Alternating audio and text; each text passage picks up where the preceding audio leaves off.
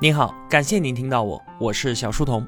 我的音频节目首发平台是在小书童频道微信公众号，小是知晓的小，在公众号里回复陪伴，可以添加我的个人微信，也可以加入我们的 QQ 交流群。回复小店会看到我亲手为您准备的最好的东西。小书童将常年相伴在您左右。我们正在解读《一往无前》，作者范海涛。在上期节目啊，我们聊到小米前期的成功在于雷军，他一直遵守这一条原则，专注打磨超过用户预期的产品，用极致的性能和击穿市场的价格赢得用户的口碑和信任。在米 UI 圈粉无数，硬件供应链完全打通之后，雷军他又搭建了小米网来销售手机。到了这个时候啊，他就完成了软件加硬件再加互联网的最初商业闭环。小米手机反响热烈的程度远远超过了雷军的预期，产能完全跟不上需求了，硬件供应链上的问题频频发生。到了交货的那一天啊，竟然一部手机都拿不出来，网络上的骂声自然是铺天盖地。小米面临着巨大的挑战，供应链管理这可是一项极为精密、极为复杂，也是任何手机厂商都必须要解决好的任务。只有一百多个人的小米团队，品尝到了最初成功的甜蜜，也体会到了前所未有的挣扎。在手机业务以外呢，小米还有一条核心业务线，就是米聊。这是我们国内最早的即时通讯 APP。雷军很早啊，他就看到了这个领域的价值。但是当年谁也想不到，这可是一个千亿美元级的事业啊！在米聊发布一个月之后呢，微信就问世了。面对资源和实力都是自己一万倍的腾讯，雷军知道啊，就算是押上全部身家性命与微信一战，最终呢也极有可能是颗粒无收的。在小米手机取得成功之后呢，他干脆就放弃了米聊和另外一个移动 APP 项目小米司机。这个 APP 啊，它的演化的方向就是后来的滴滴。所以呢，雷军也感叹时代对于创业者的垂青。你看，智能手机、即时通讯和便捷出行这三个方向啊，都有着无比巨大的潜力。任何一个方向上都能够获得足够耀眼的成就。顺势而为是他在不惑之年最最重要的人生感悟。雷军成立了一家投资基金，叫做顺为资本。小米和顺为相互助力，并肩成长。日后啊，顺为更是投资了小米生态里面的上百家企业。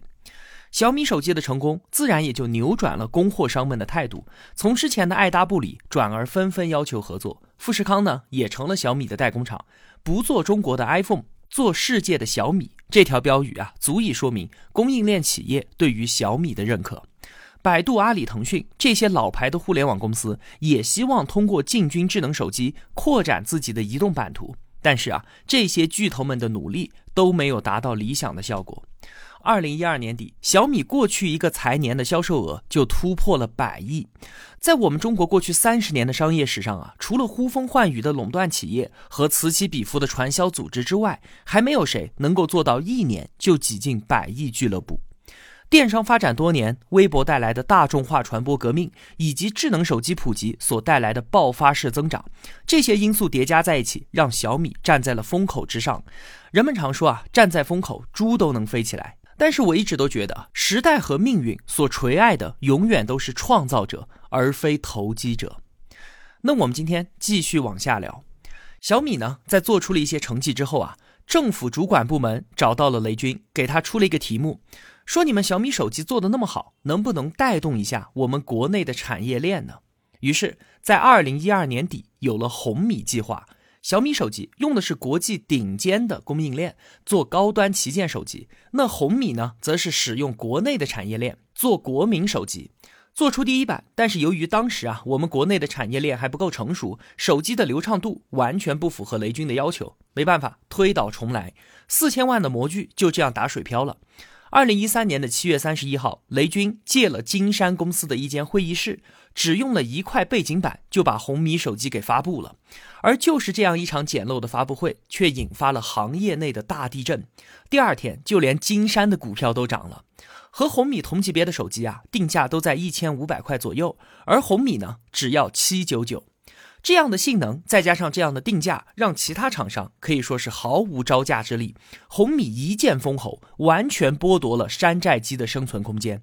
后来啊，红米手机简直卖疯了，总共销售了四千四百多万部，直接带动了国内手机产业链的快速发展。小米一、小米二、小米一 S，再加上红米，都大获成功。二零一三年，小米的销售量比上一年翻了一倍，估值呢更是以火箭的速度飙升。去年四十亿，翻过年就冲到了一百亿美金。要知道啊，当年联想实现一百亿估值，可是用了三十年时间啊。在手机领域站稳脚跟之后呢，小米的生态链开始起航了。当年啊，雷军可是许下了一个大愿，他要改变至少一百个中国制造行业。这个故事呢，要从小米的第八位创始人说起。二零一二年六月份，雷军最好的朋友之一王川加盟小米科技。他是雷军所认识的所有人里面最懂硬件的。他创办的雷石科技是全国最大的点歌系统和设备公司。之后呢，他又做了电子阅读器，类似于亚马逊的 Kindle。说到这里啊，我插一句，如果有的同学还在纠结要不要买 Kindle 来看电子书，那我在这里建议啊，还是别买了。这种电子设备给人的感觉就像是上个世纪的东西，非常的不好用，毫无科技感。如果你觉得买了它能够勾起自己看书的欲望，那么还是算了吧。掏出手机打开抖音的动作，比你从背包里面掏出藏在角落里的 Kindle 打开电子书要丝滑优雅一万倍。想随时看书，拿出手机来足够了。那需要勾画记笔记呢，还是得用纸质书？对了，说起来，我还要把我压在抽箱里面几个月都没有充过电的 Kindle 挂到二手平台上去给卖了。不说我都忘记了自己还有这么一个东西。那从二零一一年开始啊，智能电视大热。王川认为这就是一个绝对不能错失的机会。加入小米之后，他就以电视机顶盒试水进入电视行业，获得了意想不到的成功。特别是那个他倾注了巨大心血的小米遥控器。王川这个人啊，他也是乔布斯的忠实粉丝，常常都沉浸在苹果产品的工业设计当中不能自拔。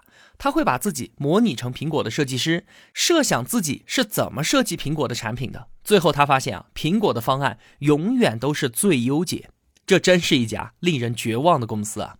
王川致敬乔布斯，他要把小米盒子的遥控器也做到令人绝望，要用最少的按键实现全部的功能，按键要少到再少一个就没办法使用的地步，而且不管是四岁的小孩还是八十岁的老人，拿着它就可以凭直觉操控电视。最后呢，就是我们看到的小米遥控器，非常的惊艳，也是让这个领域的同行们啊感到了绝望。二零一三年九月，王川的团队打造出了小米手机之外的第二块屏幕——小米电视。在这个时候呢，雷军他对于小米的生态战略啊有了新的思考。他认为小米还是应该专注于智能手机，而其他的硬件孵化呢就不应该放在自己的公司内部。小米不能是什么都自己来的航母，而是要牵头组成一支行动敏捷的舰队，找到那些专业的、优秀的人来担任舰长。那雷军找到的第一个舰长，就是我们之前说的和小米颇有渊源的，曾经在英华达力主承接小米业务的张峰。他后来啊离开英华达，在手机圈子里面创业，现在已经是一个每年都能赚几百万的中小企业家了。那收到雷军的号召，张峰直接就把自己的公司给卖了，开始第二次创业。雷军的想法是从手机周边开始做，第一个硬件自然是移动电源。要求非常明确，一万毫安时只卖六十九，这个价格又是当时同标准产品的一半都不到。这对于张峰来说当然是前所未有的挑战了。但是当他把这个产品死磕出来之后，小米移动电源发布当天，整个移动电源行业是彻夜无眠。产品本身本来就极具竞争力，再加上小米的赋能，发布第一个月就卖出了六十万块，第二个月一百五十万，第三个月三百万。研发的时候啊，成本是七十七块钱一个，但是随着订单不断增加，成本持续降低，张峰才算是迈过了这道坎儿，产品实现了盈利。半年之后啊，在市场上就只有两种移动电源了，一种叫做小米，另一种叫做其他。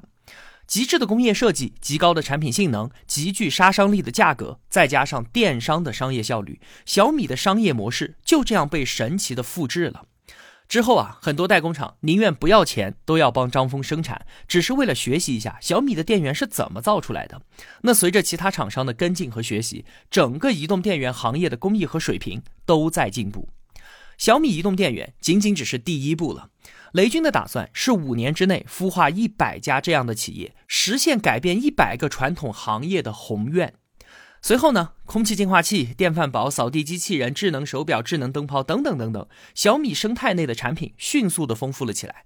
最重要的是，小米的产品在哪个行业出现，它就成为这个行业当中的引领者，同时呢，驱动着整个行业快速的进步。比方说啊，插线板这个行业啊，大家都知道，原来的老大叫做公牛，小米推出了带 USB 接口的插线板，而且只卖四十九。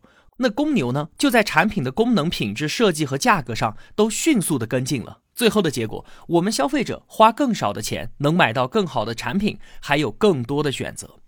我们仔细观察，不难发现，只要是小米进入的行业，都发生了这个增效、降价的快速进步。这确实是他们的大功一件呢。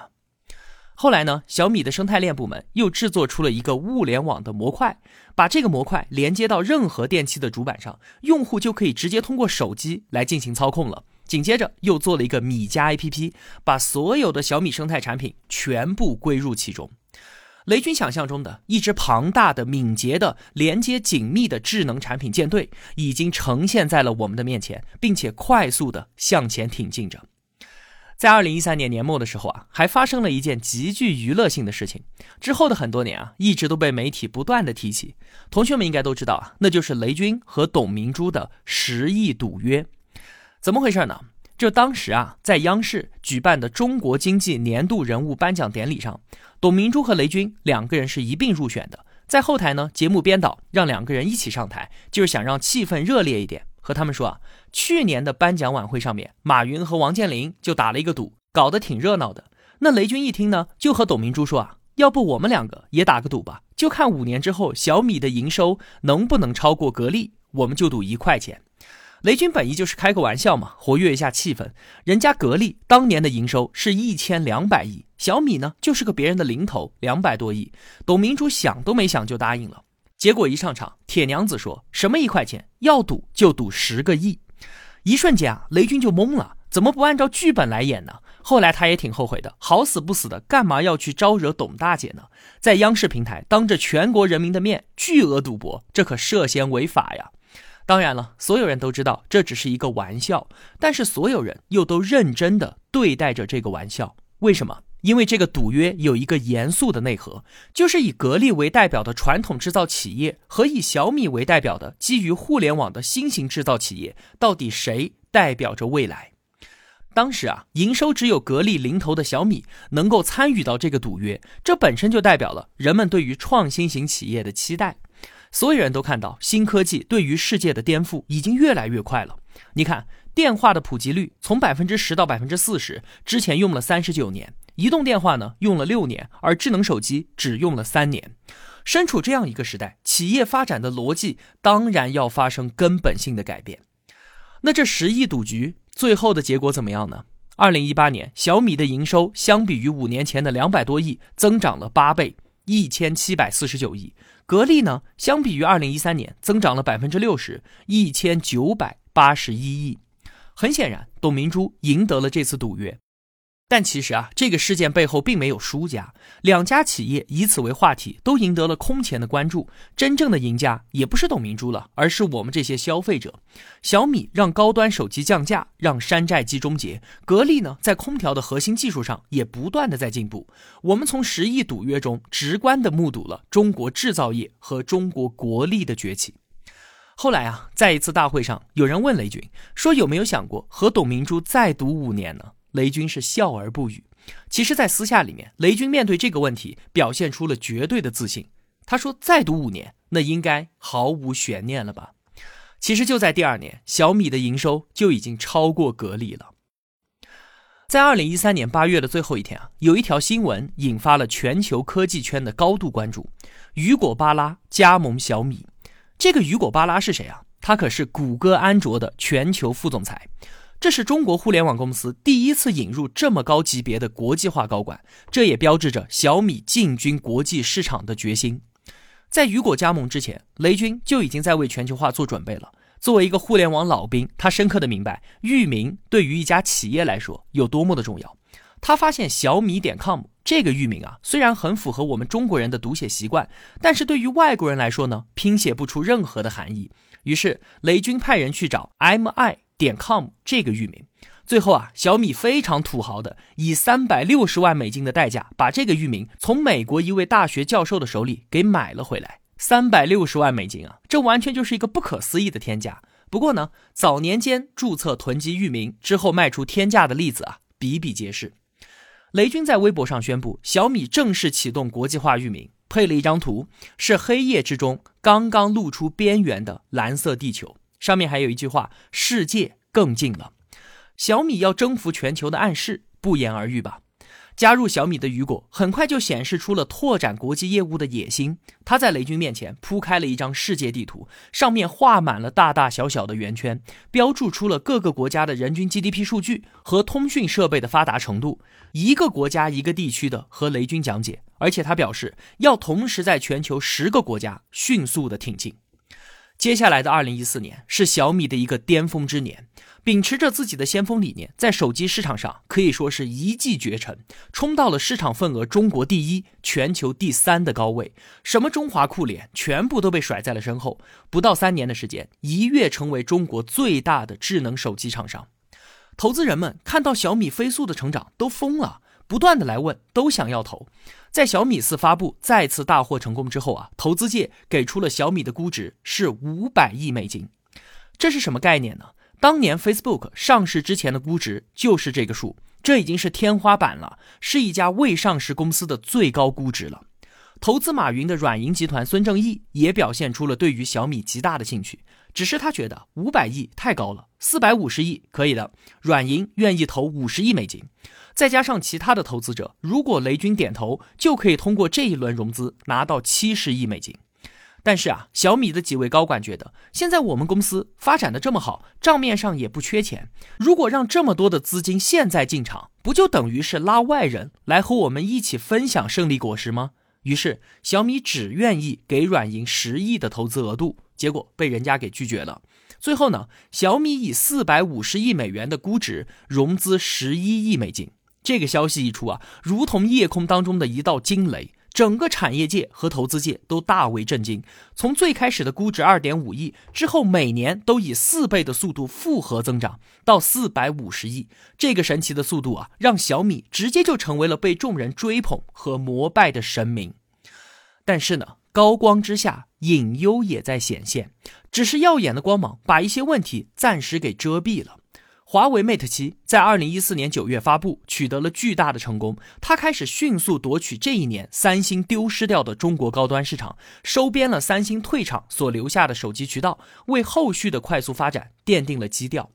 同一时间，OPPO 和 vivo 凭借着产品的高毛利，吸引了大量线下经销商与之合作，他们扫荡五六线城市，地毯式的铺设门店。我们去到这些城市，一眼就会看到整条通讯街上，从头到尾都是他们两个蓝绿店铺的交错分布。在这个时候啊，雷军的干将黎万强也提出说要离开一段时间，连续几年的高强度工作已经让他是疲惫不堪了，很多事情都在朝着不利的方向变化。而这个时候的小米沉浸在四百五十亿估值的狂欢之中。后来啊，雷军复盘的时候说，当时所有人都膨胀了，也包括我自己。就在一个月之后，雷军突然意识到，这轮融资其实是一个巨大的失误，它引发了资本对于互联网手机的狂热追捧，让太多的热钱盲目的进入到这个领域，同时呢，还把小米推到了一个人人眼热的位置上，而他们自己又没有融到足够和竞争对手无限对抗的资金。后来啊，雷军说，如果当时他们能够接受软银以及其他投资者七十亿美金的注资，那他就会以毫不讲理的战略亏损，招募到行业中更多的顶尖人才，在几年之内迅速结束掉激烈的行业竞争。但是历史是没有如果的，危机很快就将降临到这一家一直在享受光辉岁月的公司头上。到底是什么样的危机呢？给小米带来了多大的灾难呢？最后又是如何度过的？我们下期节目接着聊。今天就是这样了。如果我有帮助到您，也希望您愿意帮助我。一个人能够走多远，关键在于与谁同行。我用跨越山海的一路相伴，希望得到您用金钱的称赞。愿生活中所有的美好都不被辜负。小店期待您的光临。我是小书童，我在小书童频道与您不见不散。